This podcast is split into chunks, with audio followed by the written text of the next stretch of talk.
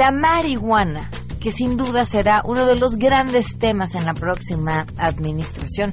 La discutiremos, desmenuzaremos, todo menos fumarla y comerla más adelante con Nacho Lozano. Evitar una, que hagan contacto con el crimen organizado, que es el único que distribuye y que Claro. se vuelve multimillonario distribuyendo drogas en este país. Además, Mónica Castellanos nos va a platicar a través de sus letras la historia de un diplomático mexicano que fue mucho más allá de lo que la ley le permitía para salvar la vida de muchos compatriotas. Un hombre íntegro, un hombre que supo dar más de lo que el cargo le exigía, un hombre que este, había tenido desde, desde su infancia un código de ética y de honor que ya no vemos en nuestros políticos de hoy en día. Tenemos buenas noticias y más. Quédense con nosotros así arrancamos a todo terreno.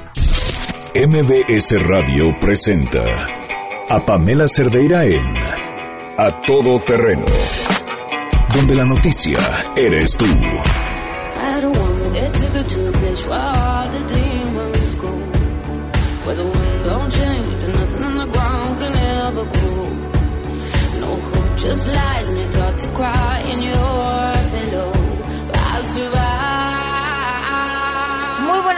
tardes, bienvenidas y bienvenidos a Todo Terreno. Gracias por estar aquí. La invitación a que se pongan en contacto con nosotros en este jueves 5166-1025 es el teléfono en cabina, el número de WhatsApp 5533-329585.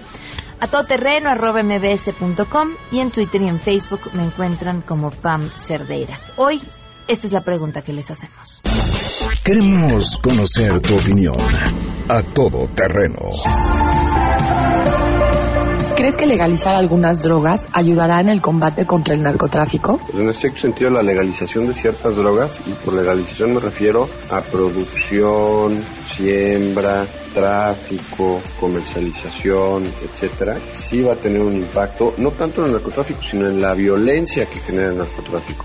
En los grupos de comercialización violentos que, que llegan a las plazas y las toman y se pelean por las plazas, y eso es lo que genera la mayor cantidad de muertes tienes un negocio lícito que puedes distribuir, pues, lejos de ser una competencia por poder, con las armas, con violencia, pues va a ser una competencia económica. Entonces no solamente vamos a tener menos violencia, sino precios mucho más competitivos en determinados tipos de drogas. ¿no? Yo no creo que se combata el narcotráfico legalizando la marihuana ni ninguna otra droga. Personalmente pienso que el, darles el permiso para venderla puede disminuir un poco el consumo porque ya va a ser legal y ya no va a tener chiste hacerlo escondidas. Pero la gente la va a seguir produciendo y lo único que va a pasar es que legalmente te voy a vender algo que te va a matar o que te puede dañar porque a final de cuentas van a legalizar la venta, más no van a controlar los consumos. Para mí no creo que tenga ninguna mejoría.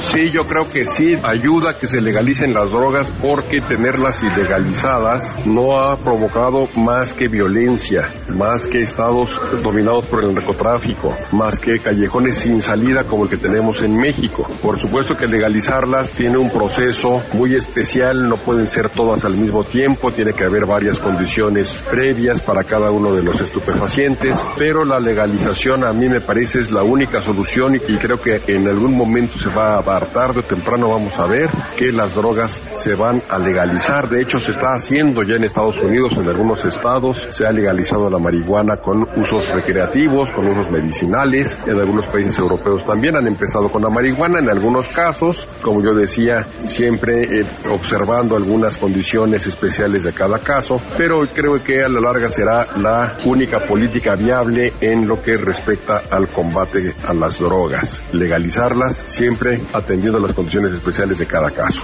Definitivamente sí creo que legalizar las drogas ayudaría a convertir el narcotráfico, ya que al no estar legalizados se hacen muchísimas transacciones por detrás, no se pagan impuestos y la gente se enriquece cada vez más con negocios ilícitos derivados del narcotráfico. Definitivamente creo que sí sería una solución.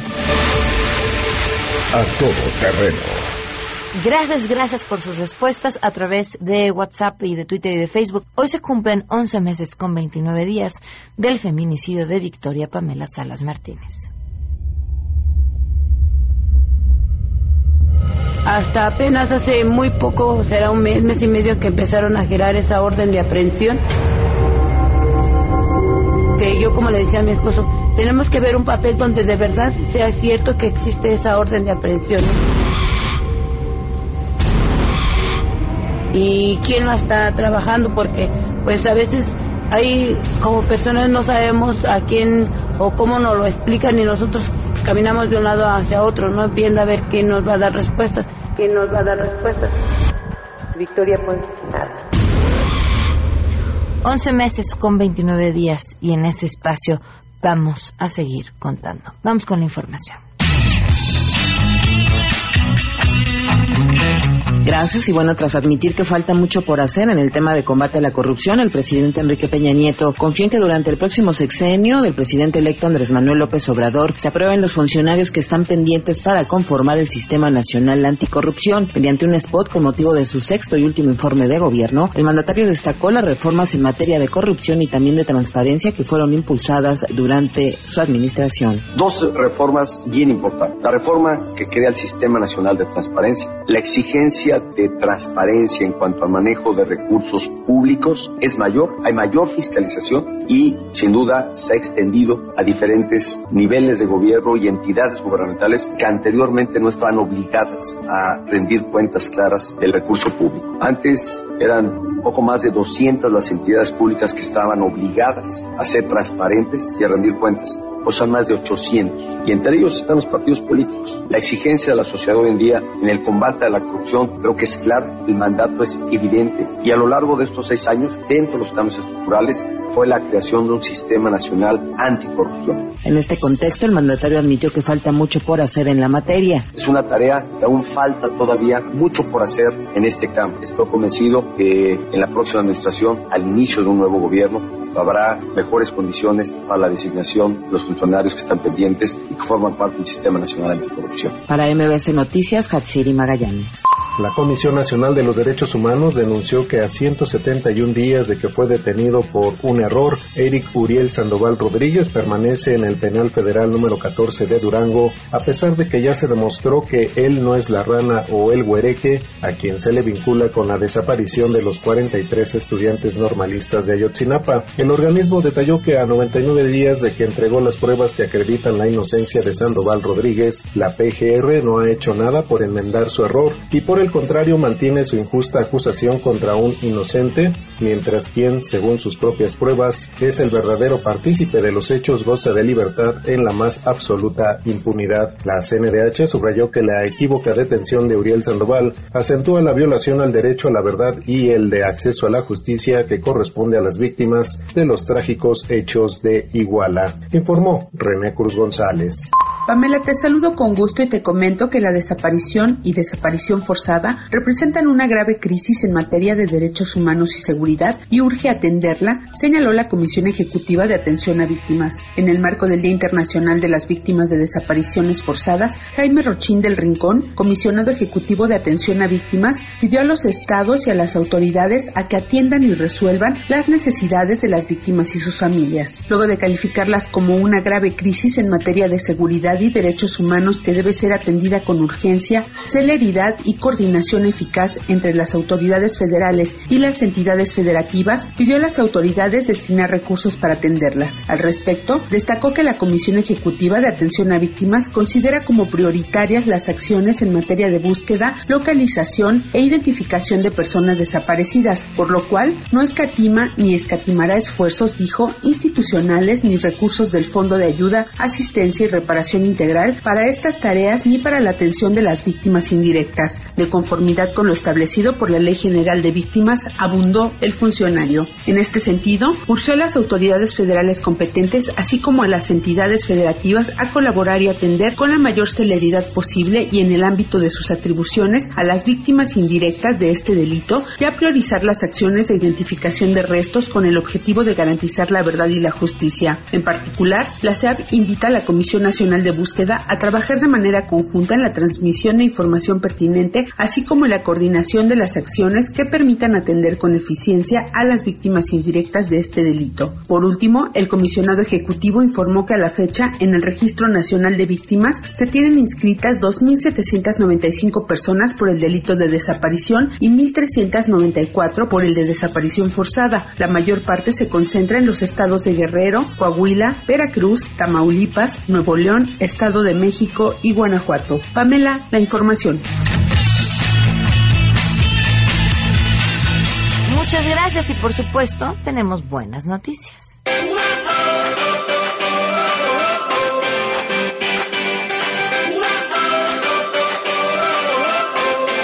Muy buenas tardes, te escuchamos. Buenas tardes. Desde ayer y hasta el día de mañana, viernes, se lleva a cabo la decimosegunda edición del concurso internacional Guerra de Robots en la Unidad Profesional Interdisciplinaria en Ingeniería y Tecnologías Avanzadas UPITA del Instituto Politécnico Nacional. En el evento de robótica considerado como el más importante de México, compiten 700 robots y 1.420 participantes de países como Ecuador, Perú, Colombia, Honduras y Nigeria. Ángel Prado, coordinador del evento, informó que se trata de una justa donde los competidores que ganen obtendrán sus acreditaciones para participar en otros torneos internacionales. Agregó que como parte del concurso ofrecen talleres y cursos gratuitos, así como pláticas en las áreas afines a la robótica, la tecnología y las ciencias. Escuchemos. Somos un evento eh, calificador, quiere decir que los ganadores de este evento se van a ir a una Copa Mundial que se hace en Shanghái por la FMB World Cup. También tenemos tres días de, de talleres gratuitos para niños, en donde se les enseña a armar su robot y se les incluye el material. Tenemos también la participación de más de 70 instituciones públicas y privadas eh, de toda la República Mexicana y algunas internacionales como son eh, de Colombia y de Perú. El concurso internacional Guerra de Robots tiene el aval y respaldo del Instituto de Ingeniería Eléctrica y Electrónica, instancia de ingeniería más importante a nivel internacional, informó Adrián Jiménez. Muchas gracias. Información importante a quienes nos están escuchando. Tiene que ver con la oportunidad de encontrar el lugar ideal para desarrollar sus talentos. Y si ustedes alguna vez han pensado que la mercadotecnia puede ser su opción, los invito a que se den una vuelta por la licenciatura en mercadotecnia que ofrece UTECA. Para los creativos y futuros mercadólogos, la Universidad de UTECA es una super opción. Ya no le busquen. Métanse a uteca.edu.mx o llámenles al 01836 UTECA para que conozcan más de la licenciatura en Mercadotecnia. Dame una pausa y volvemos.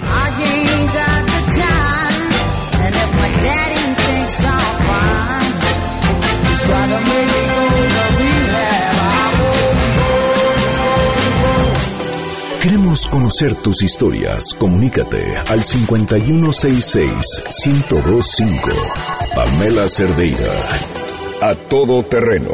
Donde la noticia eres tú. Volvemos. Pamela Cerdeira está de regreso en A Todo Terreno. Únete a nuestra comunidad en facebook.com. Diagonal Pam Cerdeira. Continuamos.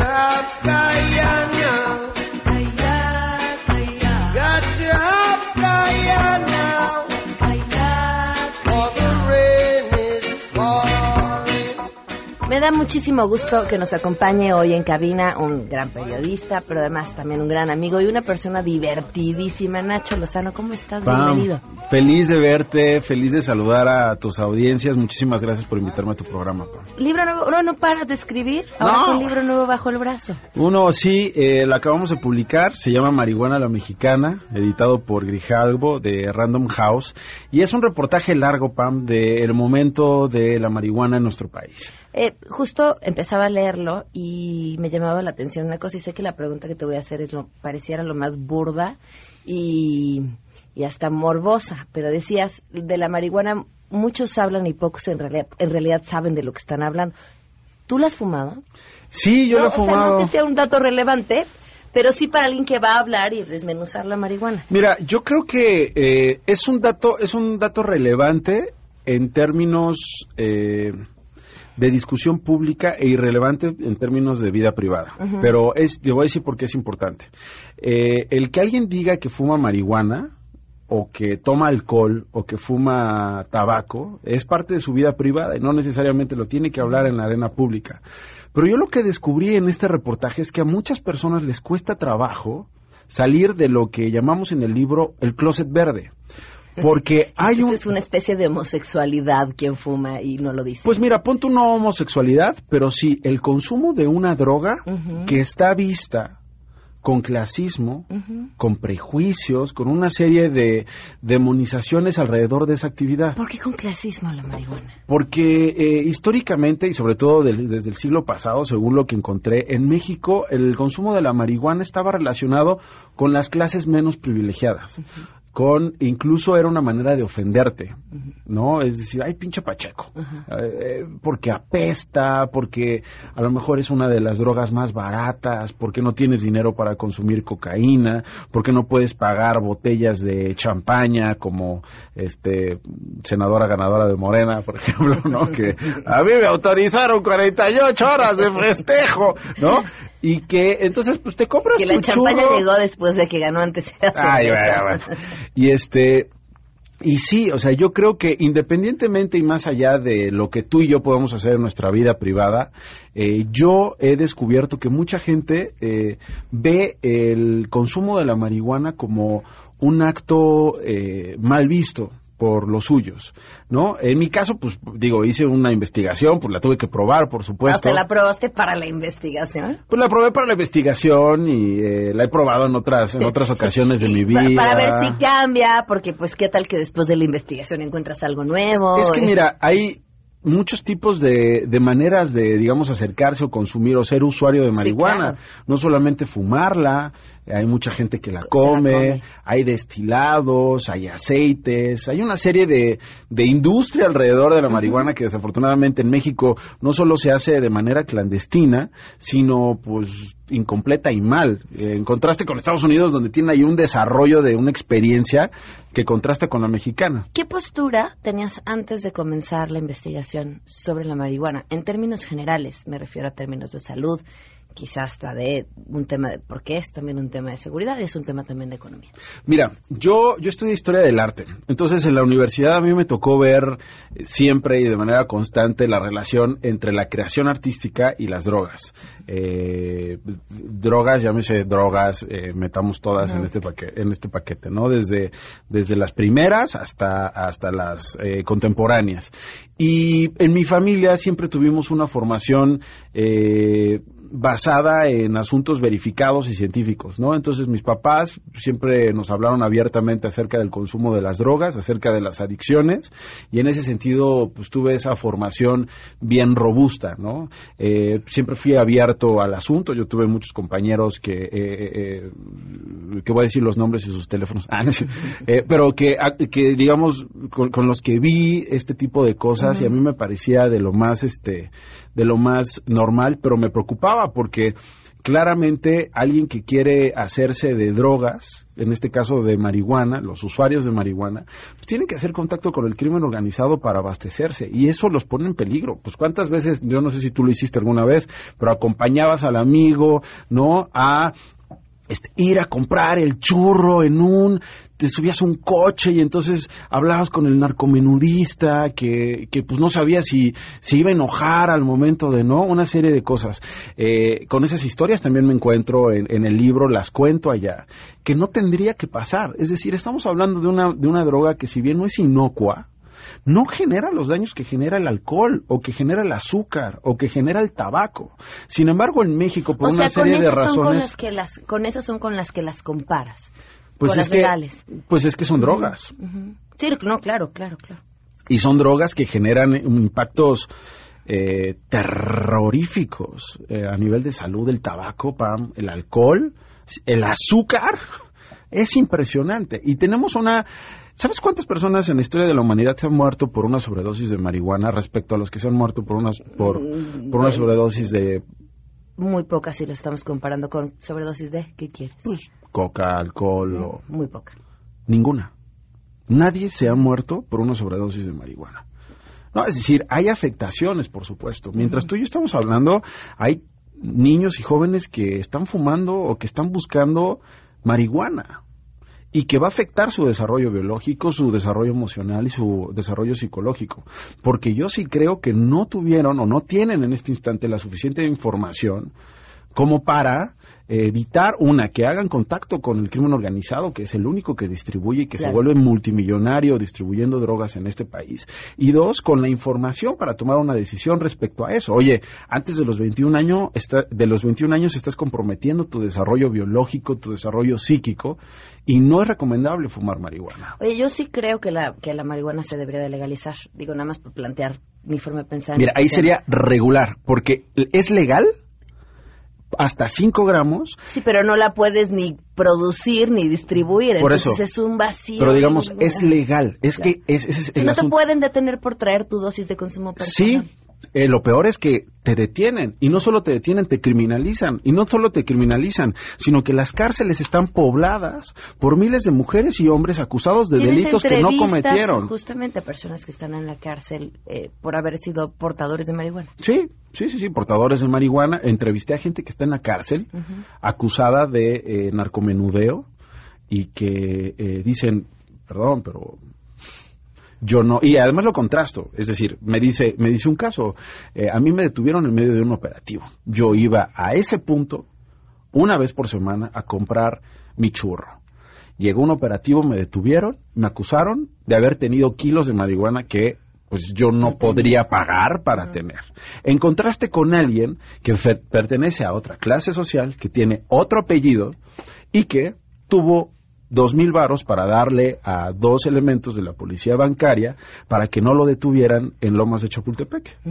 Es, es la diferencia Oye, a mí entre... me tocó ver una vez a los polis vendiendo y me, no sabes, claro, el, el coraje que me dio, el, el, pero además así a un lado, abajo de la cámara de vigilancia, llegó un cuate, Somos hicieron hipócritas. el deal, entregaron paquetes, dinero, se fue el cuate, así, ¿no? Somos simuladores e Pues sí, siempre se decía, ¿no? Además, bueno, yo recuerdo, a mí nunca me tocó ir Ay, sí, yo, yo, yo compré varios policías. No, yo, no, yo este, nunca he fumado marihuana.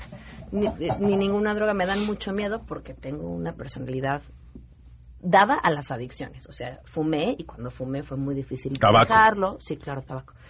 Sí. Este, entonces por eso me da mucho miedo. Pero... Ya sé lo que te iba a contar. Típico de Pachecas. Ah, sí. Típico de Pachecas. No, no, no, no, no, iba a, a lo de los policías. O sea, sí de, desde muy chava que te preguntas dónde conseguir cuando, cuando no tienes alguien cercano que, que sea un consumidor y dices ¿dó- dónde alguien va y compra, o sea, si alguien consume, ¿dónde me compra? La primera respuesta que obtenía en aquel entonces era, es muy fácil, con un taxista o un policía.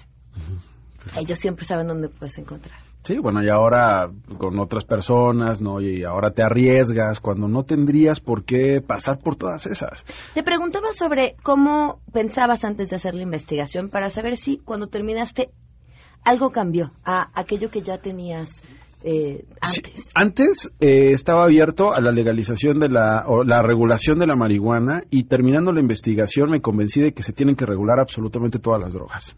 A lo mejor eso fue lo que cambió. De ahí en fuera, pues fui conociendo una serie de estudios que me sorprendieron alrededor del mundo, porque claro, México se está rezagando como es costumbre, mientras otros países y otras sociedades no solo se clavan con el tema de la regulación, sino que con el tema de la investigación, con el tema de la mejora en la calidad de vida de muchos pacientes que eh, definen su vida entre, entre una buena calidad de vida, una mala calidad, calidad de vida y la muerte, eh, gracias a gobiernos que invierten en investigación, ¿no? Y que invierten en investigación no solo de esta droga, sino de otras drogas que históricamente han dado resultados este, favorables. Otros, pues no tanto, y ahí están también los otros. Y tocaste un punto bien importante, o sea, tu forma de pensar es sí, pero tenemos que meternos en todas. Todas las drogas. ¿Qué es todas? Nos vamos a las de diseño, Todas. nos vamos a todo. Todas, todas.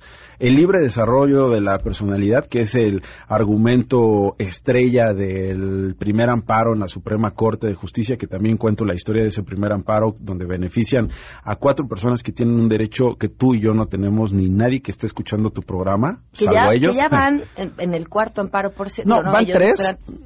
Van tres ¿no amparos. No, lo que pasa es que son tres amparos. Eh, en el caso de Smart, en el caso de Ulrich Richter y en el caso de Armando Ríos Peter. En el caso de Smart hay cuatro integrantes a los que se les permite sembrar, cultivar, cosechar, transportar, fumar en lugares privados, hacer una serie de cantidades de actividades, eh, una cantidad de actividades salvo comercializar y con fines de lucro, pero tienen prohibido conseguir semilla. Claro. Entonces, como fregados, porque me imagino que por generación espontánea iban a hacerse esas plantas, que además son gente que ha declarado públicamente Que que, no tiene la menor intención de sembrar una planta. Pero se abrió el debate de, ajá, ¿y cómo consigo la semilla? El más reciente amparo le permite a una serie de personas comprar semilla. Y el, y el tema es que una vez que se consigan los cinco amparos... Hay de jurisprudencia. manera- exacto, y entonces pues ya tendremos todos el mismo permiso. El permiso de desarrollar libremente tu personalidad. La obligación del Estado mexicano de garantizarte seguridad a la hora de acceder, en este caso, a productos derivados de la marihuana. Eh, y es, es terrible, esto es criminal, porque, No, no, no, nada sí. más para terminar esto, porque hoy en día, mientras tú y yo estamos hablando, hay muchas familias que en el mejor de los casos tienen decenas de miles de pesos para pagarlos, quedarse sin un peso al fin de mes, para pagarlos a una serie de coyotes que les van a importar medicinas de Estados Unidos a escondidas, pagando una serie de moches en aduanas y a las autoridades mexicanas que son hipócritas, salvo excepciones, para traerles estos medicamentos a sus, a sus familiares, a sus parejas, a sus padres, porque han visto una mejora en la calidad de vida. Nacho, para cerrar, ¿ves posibilidades de que este cambio suceda con la administración que viene? Yo soy optimista, fíjate, y particularmente escuchando a Olga Sánchez Cordero, que es ahora, bueno, ministra en retiro, senadora electa, será la primera mujer secretaria secretaria de Gobernación, quien ha sido bastante clara y contundente con este asunto. Están las condiciones, la verdad es que parece que nunca habíamos tenido mejores condiciones. El presidente Enrique Peña Nieto lo, lo intentó hace algunos años eh, proponiendo la legalización de la marihuana, eh, la regulación de la marihuana a nivel nacional, aumentando el gramaje, y su propio partido le dejó congelada hasta la fecha esa iniciativa en el Congreso. Veo hoy pues un Congreso mm, dominado por Morena que podría llevar a una reforma en la, eh, en la ley general de salud, en la ley general de seguridad pública, etcétera, para obligar a los a los entes este, que forman parte de las instituciones mexicanas para garantizar ese derecho, el libre desarrollo de la personalidad. Olga Sánchez Cordero fue de esos ministros que votó ese primer amparo en la primera sala con argumentos sólidos, la hemos leído, hemos escuchado sus ponencias, entonces yo sí soy optimista en ese sentido. Ojalá, ojalá. Pues más pertinente que nunca leer Marihuana la Mexicana de Nacho Lozano. Muchas gracias. No, muchas gracias, Pam. Vamos a una pausa y volvemos.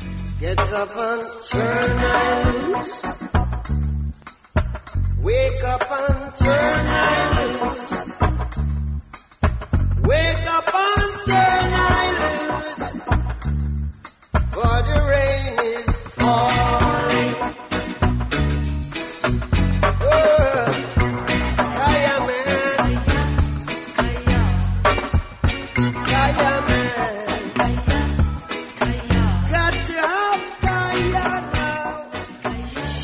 Si tienes un caso para compartir, escribe a todoterreno.mbs.com. Pamela Cerdeira es a todoterreno. En un momento continuamos. Estamos de regreso. Síguenos en Twitter, arroba Pam Cerdeira, todoterreno, donde la noticia eres tú. Continuamos. Mama, take this badge off of me. Cause I can't use it anymore. It's getting dark, too dark to see.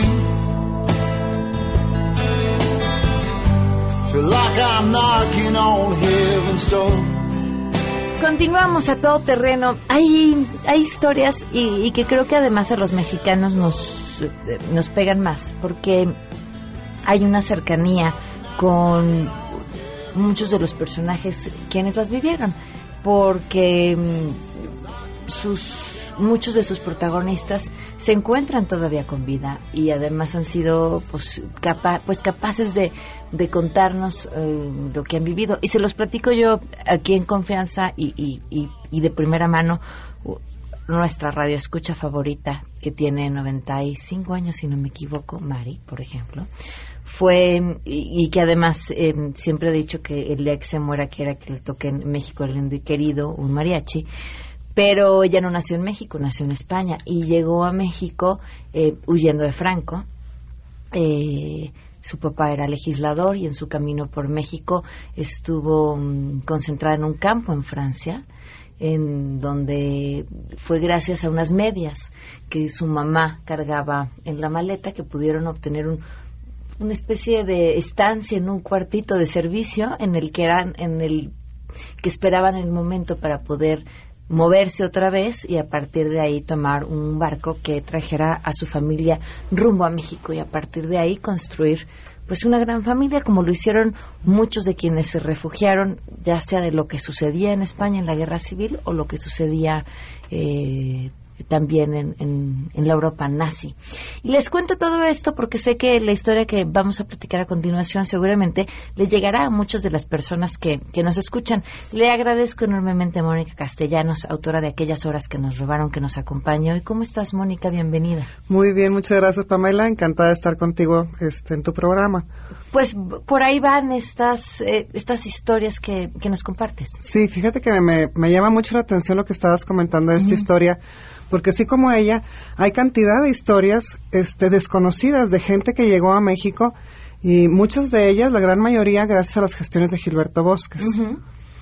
eh, cuando yo me encontré con esta historia fue este, una casualidad. Yo estaba buscando material para de la Segunda Guerra Mundial para, para otro eh, proyecto que tengo por ahí. Y en, en, un artículo en la web vi que le estaban haciendo una calle en Austria a un mexicano Gilberto Bosques. Y dije, pues, ¿quién es este mexicano que andan haciendo calles allá en el extranjero, no? Y, y, empecé a averiguar más de su historia, este, Pam. Y mientras más averiguaba, más me emocionaba saber, o sea, lo que este hombre había hecho. Empecé a recabar también testimonios de la gente que sobrevivió a los campos de internamiento. Y, y bueno, pues la, la historia me, me, empezó a rondar y me empezó a rondar y yo dije, no, yo tengo que escribir sobre él. Uh -huh. O sea, esa fue la primera inquietud este, para hacer este proyecto, esta obra literaria. Tuve la fortuna de poder contactar a Gilberto Bosques III, o sea, nieto de don Gilberto. Okay. Y él me contactó con Laurita Bosques, su hija, que ahorita tiene 93 años. Entonces okay. es, es, coetánea de Mari, o sea, sí. es la misma generación. Y les tocó seguramente estar, pues, en, en el mismo suelo, porque Laurita, este, cuando don Gilberto lo nombran cónsul en París, uh, se va toda la familia con él. Entonces Laurita era una jovencita entonces de 14 años, ella cumplió 15. Uh -huh. Y pues conoció muchísima de la gente que estaban en, en, los campos de internamiento y que luego este don Gilberto sacó este a dos castillos que él consiguió rentar, que eran la Reynard y Mongrand. Porque las condiciones de los campos de internamiento, Mari lo ha de saber muy bien. Uh -huh. Eran condiciones terribles. terribles. Y fíjate que ella en la historia que cuenta dice, bueno, pues también lo entiendo. Y, imagina la gran cantidad de... cómo el corazón encuentra huecos para el perdón, ¿no? Eh, la cantidad de personas que llegábamos y de alguna manera nos tenían que contener y entonces ahí estábamos en lo que encontrábamos hacia dónde nuestro camino de salida. Claro, es que fue un éxodo de 300.000 mil personas las que cruzaron los Pirineos y la frontera con Francia y Francia no tenía la capacidad para recibirlos. Uh -huh. Entonces, el campo de internamiento, yo, entre los muchos que hubo, yo estoy um, recreando el campo de Argel-sur-Mer, uh -huh. que era una playa enorme, larga, con un uh, alambrado de púas, y eso, eso, era todo. Entonces, llegaban 20.000 personas a ese campo de, de, de internamiento, no había agua potable, no había letrinas, no había ningún techito, nada con que cubrirse y este las condiciones del clima les claro. pegaban brutalmente. Ayer tuvimos una presentación en el Ateneo Español y nos acompañó María Luisa, una historiadora y experta en el exilio, uh -huh. que ella comentaba que el 98% de los niños que estuvo en los campos de internamiento fallecieron. Entonces, este, los, los niños que lograron sobrevivir, o sea, como el caso de Mari, y que pudieron después venir, son, son privilegiados, o uh -huh. sea, realmente este, fueron casos muy contados. Ok, y entonces te encuentras esta historia, platicas con la con su hija y qué, y qué, Sí. qué más Me encuentras. topé con Laurita, o sea, ella accedió a, a darme unos días de entrevistas y platicamos largo, fue una charla sabrosa, de esas bonitas, donde yo pude darme cuenta, pude conocer quién era Gilberto Bosques, el hombre, el papá, el esposo, conocerlo desde adentro, para poder reflejar esa parte humana, este, cotidiana de la vida de don Gilberto. Y este, y luego, bueno, ¿Cómo- pues... ¿Qué encontraste? ¿Cómo lo descubriste?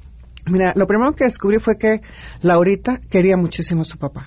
O sea, ella lo acompañó, don Gilberto vivió 103 años Ok. y Laurita no se casó. Entonces todo el tiempo fue su, o sea, después de que murió su mamá, fue su, Su compañera. Ella lo cuidó, estuvo atenta a sus necesidades, todo, todo, todo. Y, y lo que sentía por él era una gran admiración. O sea, este, porque ella veía en su padre un hombre íntegro, un hombre que supo dar más de lo que el cargo le exigía, un hombre que este, había tenido desde, desde su infancia, este, muy influido por su mamá también, un código de ética y de honor este, que ya no vemos en nuestros políticos de hoy en día, que ya lo, lo- lo- lo echamos de menos en, en- en- en la gente que está en el servicio público. Y eso es lo que ella vio en su papá y eso es lo que aprendió. Un hombre que, eh, un humanista, eh, preocupado siempre por los demás. Y hay una frase al principio de la novela que lo refleja, que dice, a veces hay que salirse de la legalidad para entrar en el derecho. ¿Cuál derecho? El derecho que tienen los hombres a la libertad. Cuando él regresó de, de su ministerio, ya que había pasado todo esto. ¿Es- ¿Esa frase es de él? Sí, esa frase es Wow, de él. ok. Esa frase es de él. Y entonces tú imagínate que él como diplomático, cuando llega a dar cuentas a, este, después de su gestión, y dice, yo tuve que este, brincarme algunas cosas legales eh, cuando vi las condiciones y las circunstancias, porque así lo exigían. ¿Qué, ¿Qué licencias te das en esta historia que cuentas? Porque, bueno, finalmente está, es una novela lo que estás presentando. Sí, es una novela, Pam. Fíjate que hay una de las cosas con las que yo me topé, un- una de las, no dificultad, sino uno de los retos. Al, al ir conociendo todo lo que Gilberto Bosques había hecho, pues era un revolucionario a los 16 años, eh, era maestro, era docente, era poeta, estaba muy, muy metido en la cuestión cultural. Eh, era, fue diputado, trabajó este, por la modificación del artículo tercero, que luego vino la contrarreforma y se volvió a, a corregir. Eh, un hombre muy penetrado de este, las raíces, nació en Chautla de Puebla, un lugar pequeño. Entonces andaba mucho en la serranía con la gente este, que poblaba las, las sierras, muy en contacto con la naturaleza. Entonces, además de esto, fue periodista y, y- y diplomático. O sea, entonces hay una, una, este, Un abanico inmenso. sí, de facetas de una persona. Y decía, bueno, y, y luego todo lo que hizo, que fue maravilloso, decía, ¿cómo voy a hacer para reflejar, o sea, lo, lo, la grandeza de las acciones de este mexicano? Dije, no, pues tengo que reflejar de alguna manera lo, que vivió Mari. O sea, eh, Las historias de quienes las se- historias de los que sobrevivieron. Entonces fueron eh, pues muchas semanas de estar investigando, de estar recabando testimonios y datos y comparando y contrastando y creé dos personajes de ficción que son Guillermina Giralt, Mina, y Francesc Blanchard. Son dos jóvenes eh, catalanes nacidos en Barcelona que quedan huérfanos tras los bombardeos este, durante la guerra civil y huyen, ¿verdad? Como todos los demás, ellos también huy- huyen para sobrevivir. Y a través de ellos vemos la situación y las condiciones del campo de internamiento.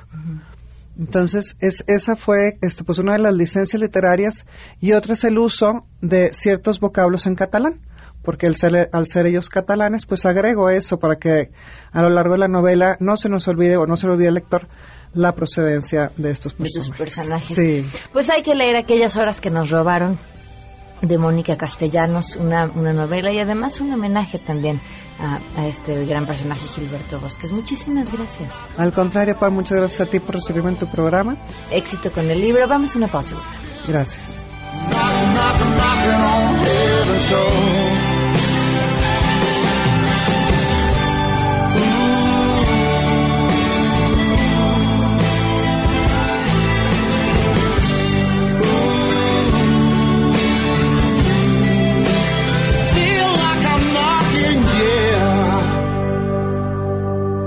Pamela Cerdeira es a todo terreno. Síguenos en Twitter, arroba Pam Cerdeira. Regresamos. Pamela Cerdeira está de regreso en A Todo Terreno. Únete a nuestra comunidad en facebook.com, diagonal Pam Cerdeira. Continuamos. Technologic. Technologic. It,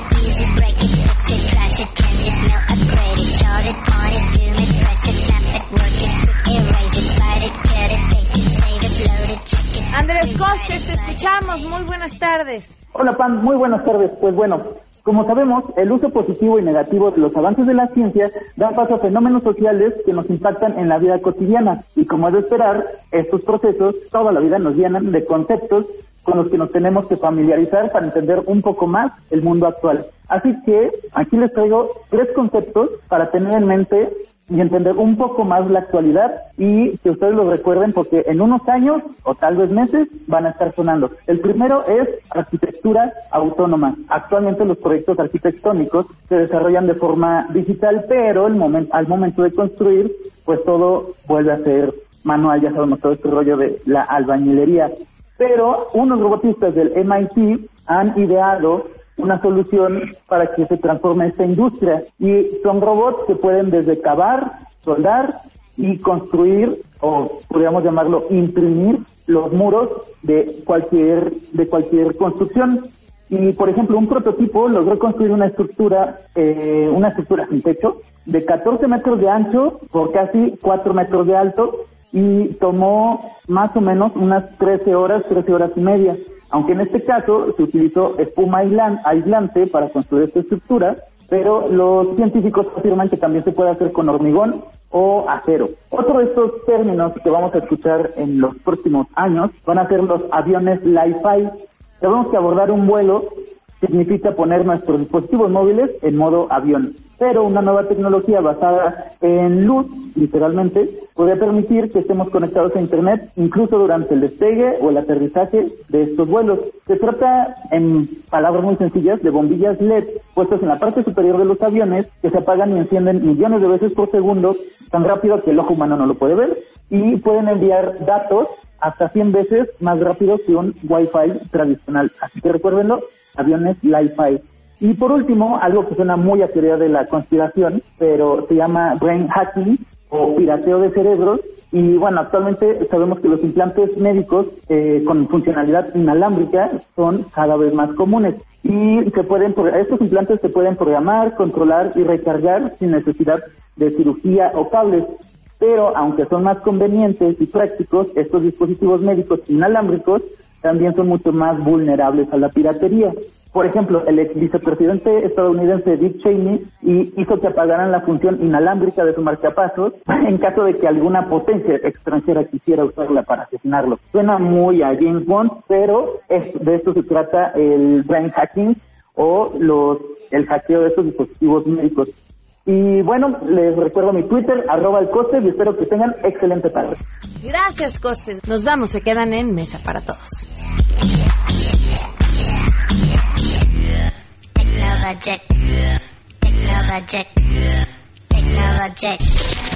MBS Radio presentó a Pamela Cerdeira en A Todo Terreno. Te esperamos en la siguiente emisión, A Todo Terreno, donde la noticia eres tú.